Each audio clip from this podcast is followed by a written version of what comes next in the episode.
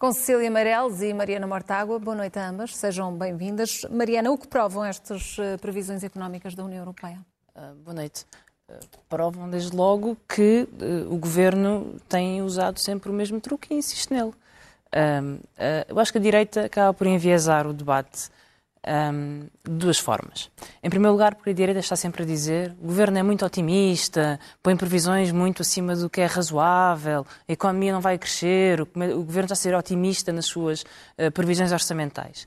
Quando, na verdade, o governo faz exatamente o contrário e utiliza sempre o mesmo truque, que é apresenta um orçamento do Estado com uma previsão de crescimento económico, surpreendentemente, o crescimento económico fica sempre acima da previsão, ou seja, as receitas ficam sempre acima da previsão, entretanto, a despesa já foi orçamentada e já não pode subir. Tomara nós que seja executada aquela que está orçamentada.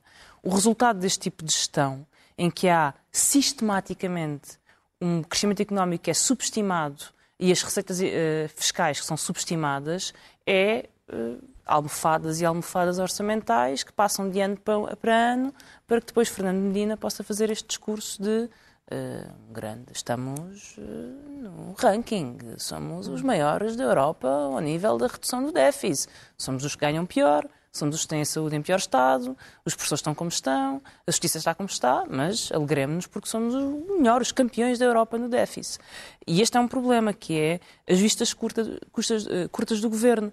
Eh, este discurso do Ministro das Finanças, que é não podemos dar o passinho maior que a perna, temos que temos que ter cuidado para não poder gastar mais do que temos, é um discurso bafiento e que não permite ao país discutir quais são os seus objetivos estratégicos. Mas essa é cautela que... e as contas certas não são positivos também? Depende, porque eu acho que este é um discurso, é um discurso que não faz sentido e que, e que incorre num erro, porque uh, não querer gastar dinheiro hoje pode sair muito caro amanhã. E eu, este discurso das contas certas acaba por sair muito caro no futuro, porque quando não se investe a tempo nos transportes, na, nos professores, nos funcionários públicos, nos serviços públicos, essa conta aparece sempre muito mais tarde. Não só conta financeira, o que temos que pagar para ter tarefeiros do SNS porque não contratamos médicos, que é hoje muito mais caro, ou para alugar composições à Espanha porque não fizemos os comboios, não comprámos os comboios, uh, e também se paga em qualidade de democracia e qualidade de democracia e de serviços públicos é qualidade da economia. Eu acho que esta, este país pequenino, estas decisões pequenininhas, estamos sempre a olhar para dentro, sempre a olhar para o presente, para o passinho, não permite que o país possa ter uma visão sobre si mesmo e um plano para si mesmo. Cecília, projeções acima do previsto significa que o país está mesmo no caminho certo? Não, eu acho que não significa todo que o país está no caminho certo. Agora, naturalmente, que é melhor que a economia cresça do que não cresça. Acho que isso, nisso é, é uma coisa tão óbvia que estaremos todos de acordo. Eu, eu dividia isto em, em, em duas questões. A primeira tem a ver com algumas explicações de porque é que a economia está a crescer e, de facto, os números económicos de Portugal são uh, simpáticos neste primeiro trimestre. Primeiro, uh, uh, aquilo que se esperava é uma recessão, ou aquilo que se temia é uma recessão, e isso não está a acontecer, pelo menos na Europa não está a acontecer, embora a inflação esteja a abrandar, mas também esteja longe de estar controlada. O que uh, eu acho que se verificou aqui é uma coisa muito simples, é que Portugal recuperou bastante mais lentamente do que a esmagadora maioria dos países europeus e agora está a compensar esse facto e, portanto, está a ter um uhum. crescimento que é simpático. Agora, se nós formos fazer uma análise longa, a verdade é que Portugal continua a perder passo face a países que têm um PIB per capita semelhante ao nosso. Eh, é, é tão simples e tão cru quanto isto. Em segundo lugar, a explicação para isto eu desafio eh, qualquer pessoa a fazer este exercício, é tirar o turismo da uh, economia portuguesa e ver o que é que lá fica. Porque o turismo é o motor, quer da economia portuguesa, quer do equilíbrio face ao exterior. Se nós retiramos o turismo da equação, isto é como um castelo de cartas que se desmorona. E eu digo isto, hum, não é, é, no sentido de, acho que é preciso ter cuidado com alguns discursos que eu ouço muito contra o, turismo, mas também, às vezes também ouço dizer isto, parece que por nós termos turismo não podemos ter o resto. O problema é não termos o resto. Eu também preferia um turismo mais sustentável e uma economia bastante mais dinâmica noutras coisas, só que quando nós falamos do crescimento, por exemplo, do setor dos bens transacionáveis, se nós pegamos no PRR e o vamos gastar todo no Estado e uh, nas empresas que são fornecedoras do Estado, também estamos a criar um modelo de economia que é completamente uh, clientelar. terminava dizendo a, a enorme uh, hipocrisia, e eu de, de, é porque é a mesma palavra uh, do governo em três pessoas. Nós tivemos ali o Ministro das Finanças a dizer, e eu concordo, não, não vamos gastar, vamos ser cautelosos, mas quer dizer, ele era bastante mais credível. Eu há três ou quatro meses ouvi este discurso sobre um aumento nas pensões, que acabou por acontecer há 15 dias ou há um mês. E, portanto, quando para o Ministro das Finanças uma coisa é estrutural, não é sustentável num mês e passado dois ou três já é, eu, eh, a partir Fica daí, também, também já não acredito em nada. O Ministro da Economia acha que devemos ter uma fiscalidade mais competitiva. Eu também acho, mas o Ministro da Economia não é comentador, não é? Hum. Eh, portanto, se acha que devemos ter uma fiscalidade mais competitiva, eh, é fazê-lo. E, por último, o Eurico Brilhante Dias que vimos ali, também o que eu vi fazer foi prometer aumentos de salários para a função pública. Quer dizer, se os tivesse prometido há dois ou três meses, podia tê-los feito em vez de os prometer. E, portanto, estes, nada disto bate certo. Mariana, este eh, boletim com o cenário mais positivo significa que isso pode refletir-se, vir a refletir-se na vida dos portugueses? Mas já podia antes. Não é preciso esperar para a Comissão Europeia fazer um boletim com um cenário um bocadinho. É que é isto é, é, tornou-se grave. Para já o discurso da crise permanente. Estamos permanentemente em crise e, portanto, as pessoas têm que permanentemente aceitar que os seus salários não vão subir o mesmo que a inflação, que os serviços públicos não vão funcionar, que não podem exigir uh, mais direitos laborais ou, ou, melhores condições de trabalho ou melhores condições de acesso a serviços públicos, porque estamos permanente em crise. A teoria da crise permanente. E depois nunca se revela. E em nome da crise que há de vir, mas nunca vem, e das contas públicas que é preciso controlar, mas depois são sempre melhores, uh, vai-se perdendo capacidade de discussão, de investimento, de planeamento. E este, eu acho que é um problema central. E acho que é um problema que nós vamos pagar muito caro, muito caro, uh, a médio prazo. E que tem a ver depois com outras opções. Uh, eu, enfim, acho que hum, tenho. Há vários registros da minha preocupação com a monocultura do turismo em Portugal. Tenho falado, aliás, bastante uh, contra ela. Não tenho nada de especial contra o turismo enquanto atividade. Acho que tem que ser limitado. Acho que em excesso tem consequências negativas para as economias, para as cidades, para a organização da nossa vida em sociedade e acho que é errado uma economia depender do turismo. E Portugal depende há demasiado tempo do turismo porque é fácil. Porque não é preciso pensar como é que desenvolvemos bens transacionáveis, economia produtiva, atividades de, valor, de elevado valor acrescentado, como é que temos que pagar bons salários. E o resultado é, como nada disto é pensado, temos uma economia baseada em turismo, Turismo, em muitos casos, de massas, que em muitos casos depende de baixos salários, sem condições de trabalho, que cria um problema na habitação e no imobiliário, que aliás é outras atividades que concentra muito crescimento económico, mas que depois é um crescimento económico que nem cria trabalhos de qualidade e empregos de qualidade, nem cria salários de qualidade, continuamos a ter uma exportação de uh, jovens que, que, que não, nem conseguem comprar casa, nem conseguem ter um salário digno, e isto mata o nosso país a médio prazo. Porque nós podemos achar que a procura externa nos vai salvar. Que são, podem vir uh, turistas ou não residentes comprar as casas em Portugal, consumir em Portugal, que isso nos vai salvar. Mas isso cria uma economia profundamente, profundamente desequilibrada. Mas no curto prazo permite ao, ao Estado ter as suas receitas fiscais, uma parte destas receitas fiscais vem inclusive do turismo, que paga IVA, que paga. Uh, e, portanto, uh, o Estado até pode dar-se ao luxo o Estado, enfim, as empresas, de, de, poder pagar baixos salários a quem vive em Portugal, porque tem uma procura sustentada por salários pagos noutros países. Portanto, para que preocupar-nos em dar condições de vida digna e salários digno, dignos quando são os salários de outros países que sustentam a procura em Portugal? Uh, enfim, eu acho que, é, acho, que é, acho que é muito errado e acho que não só a origem do crescimento, mas também uh, como é que ele depois é distribuído. Porque se nós temos crescimento económico, na realidade quer dizer mais lucros, mais produção, mais gastos do Estado, enfim, tudo isso. E depois todo esse crescimento económico, em vez de ser redistribuído na sociedade, para as pequenas empresas, para os trabalhadores, é concentrado em grandes empresas, uh, que depois pegam nesse dinheiro e põem lá fora, sob pagamento de dividendos a, a, a acionistas externos, fica pouco, fica pouco. E eu lamento que, que tenhamos uma, economista, uma, uma, economia de vistas curtas e que tenhamos cada vez mais isso. Uh, e tenho alguma coisa a dizer sobre o PRR. Não acho que o investimento do Estado crie redes clientelares, acho que, pelo contrário, se o Estado investir a comprar composições para os transportes públicos e para a ferrovia, se investir em habitação, se investir em saúde de ponta, pode estar, inclusive, a dar uma boa ajuda ao setor empresarial português em áreas produtivas, fora precisamente das redes clientelares que vão existindo e que normalmente não são a metalomecânica, pois é, convenhamos, é, não é? é? como a TAP era um Não grande objetivo estratégico, mas depois a realidade é aquela que é. Bom, em relação ao turismo, eu chamo a atenção. Há muita gente que se não tivesse a trabalhar neste setor Ah, e se é o país não do tivesse a crescer, eh, Isso é ameaça não receberia, não receberia. Não é uma ameaça, é uma, é uma constatação de facto, não é? As pessoas ganham a sua vida a fazer algumas coisas e, no caso, eh, isso reflete-se em crescimento económico e as que trabalham no turismo ganham a sua vida nisto e estão a trabalhar e acho que estão a cumprir o seu papel e não é tão fácil como possa parecer. Porque esta ideia de que o turismo é um setor fácil, é um setor fácil para quem não trabalha lá.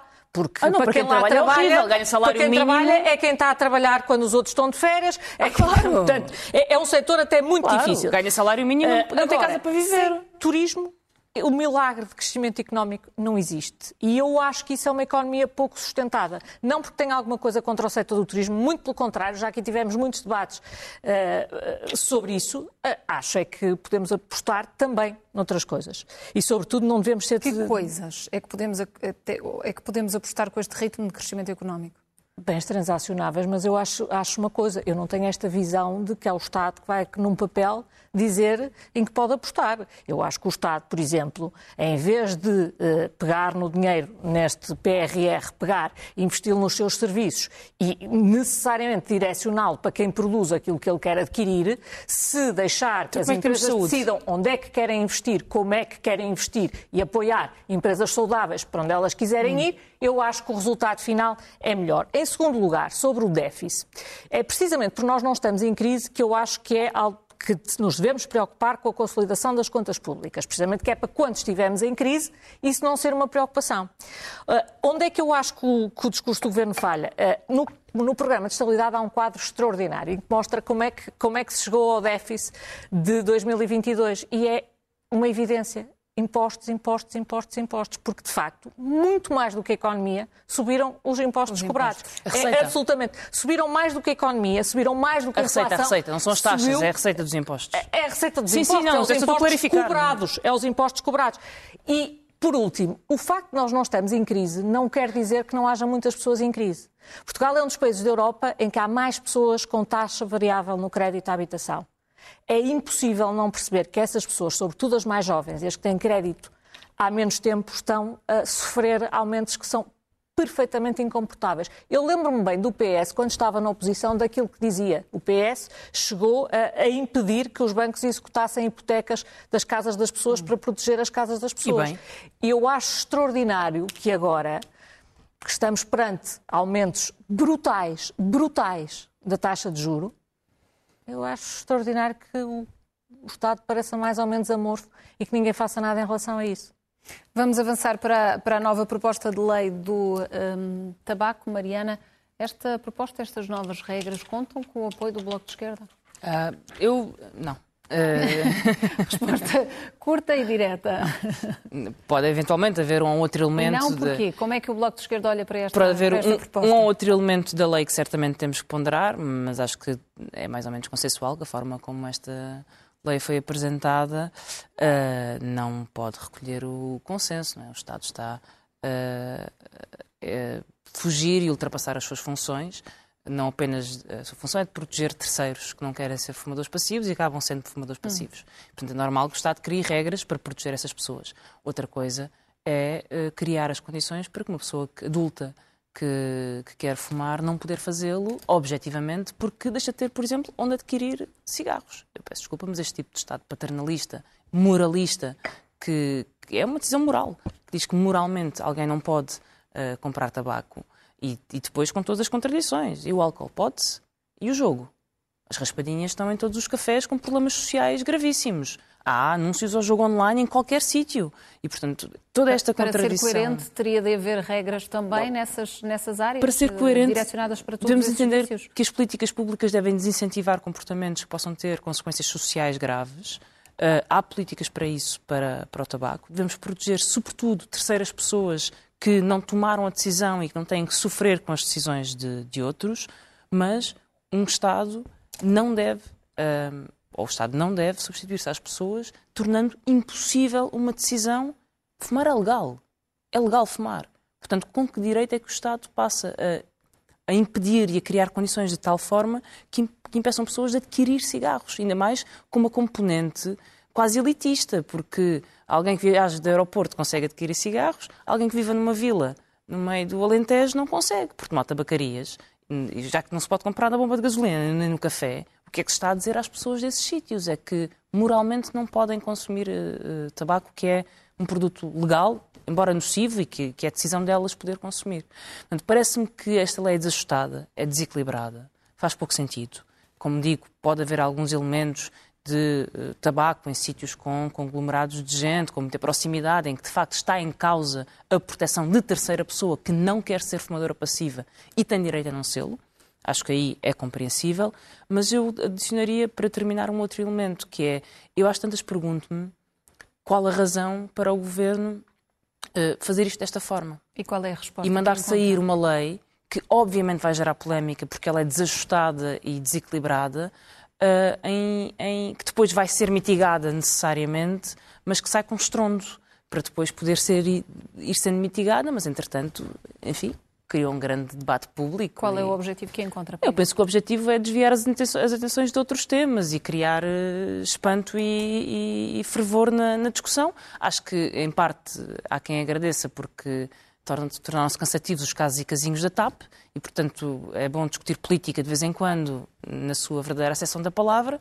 Por outro lado, também é verdade que eu não consigo, custa-me perceber como é que esta lei sai assim, eh, que me parece mesmo pouco ponderada. Parece-me pouco ponderada face aos seus objetivos, inclusive. Cecília, como classifica esta, esta lei e que papel é que considera que o Estado assume aqui? Eh, eu classifico como um absoluto disparate, de vários pontos de vista, e é daquelas coisas que, que, eh, que indigna. Eh, eu acho que toda a gente se indigna de vez em quando, exceto aquelas pessoas que, são indignadas profissionais e passam a vida nesse. nesse, nesse mas isto é o género de coisa que, que tem, tem, tem várias pormenores que eu acho. Uh, Primeiro, a, a, a, hipocrisia de vamos fazer, mas umas coisas em 2025 e outras em 2030, que é assim, como não é já, vamos ver se passa e depois logo se vê como é que está, fazemos o brilharete e depois, e depois logo se vê quando chegar à altura, depois há umas prorrogações. E depois, em segundo lugar, eh, isto é muito mais profundo para mim do que o tabaco. Eu sou fumadora, mas só, praticamente só fumo em casa, portanto não sou particularmente afetada por esta lei, mas isto é muito mais profundo que o tabaco, porque todas as sociedades têm uma certa tentação, que eu acho que deve ser contrariada, para gostarem de regular o comportamento alheio e para terem opinião sobre o comportamento alheio que não lhes diz respeito. Há 200 anos o adultério era uh, considerado crime, e agora nós temos, nos tempos modernos, uma espécie de comportamento moralista sobre tudo o que tem a ver com saúde. E isto começa no tabaco, eu distinguiria aqui, porque é evidente que as pessoas têm todo o direito de não levar com o fumo e com o cheiro e com o tabaco dos outros, que é nocivo para a sua saúde. Todo o direito, portanto. Tudo o que estivermos a falar de fumar em espaços onde são outras pessoas é um assunto. Agora, uh, o comprar tabaco aqui ou ali que as pessoas vão fumar, onde entendem, eu ouvi o Sr. Ministro da Saúde dizer que protege a saúde, eu sei que fumar faz mal. Uh, e tenho muita consideração pelo Sr. Ministro, até pessoal, mas eu não quero que ele me proteja da minha própria liberdade. Não quero, não quero ser protegida Há um disso. De proibições e, nesta e lei. acho com toda a franqueza, olha, eu não gosto de bolos. Mas o açúcar também faz mal, também faz muito mal. Uma pessoa que vai a uma pastelaria ao pequeno almoço, ao almoço e ao lanche e come um bolo também faz muito mal. Vamos proibir a venda de bolos nas pastelarias? É porque, por esta lógica, e passam a servir só saladas de frutas e, e com granola. Também tem imenso açúcar, toda sabe que a fruta tem muito açúcar em certas é, é, circunstâncias. Esta, esta vontade de dizer aos outros como é que devem viver é uma coisa, é uma tentação que existe em todas as sociedades e que eu acho que tem que ser combatida em todos os momentos. E não é uma moda exclusivamente portuguesa, uh, pelo contrário, há vários países até bastante mais fundamentalistas do que nós, e eu acho que tem só a ver com isto, com a tentação das pessoas meterem-se, se meterem na vida alheia, portanto acho que tem que ser combatida em todas as frentes e a todos os momentos. Tudo o que seja que tenha a ver com incomodar os outros ou prejudicar a saúde dos outros, sou absolutamente a favor que seja impedido. Tudo o que tem a ver com a liberdade individual de cada um ter comportamentos que possam ser lesivos para a sua saúde, é um problema de cada um. Mariana, ainda assim o, o Ministro da Saúde diz que estamos apenas a seguir o alinhamento europeu. E se o alinhamento europeu for que a gente se tire todos num precipício, nós vamos alinhar-nos pelo, pelo, alinhamento europeu até ao alinhamento final. Acho que não faz, não faz nenhum sentido. Acho que a desculpa, essa desculpa não pode servir. Ou as coisas são boas porque são e fazem sentido, ou não são boas e têm que ser discutidas.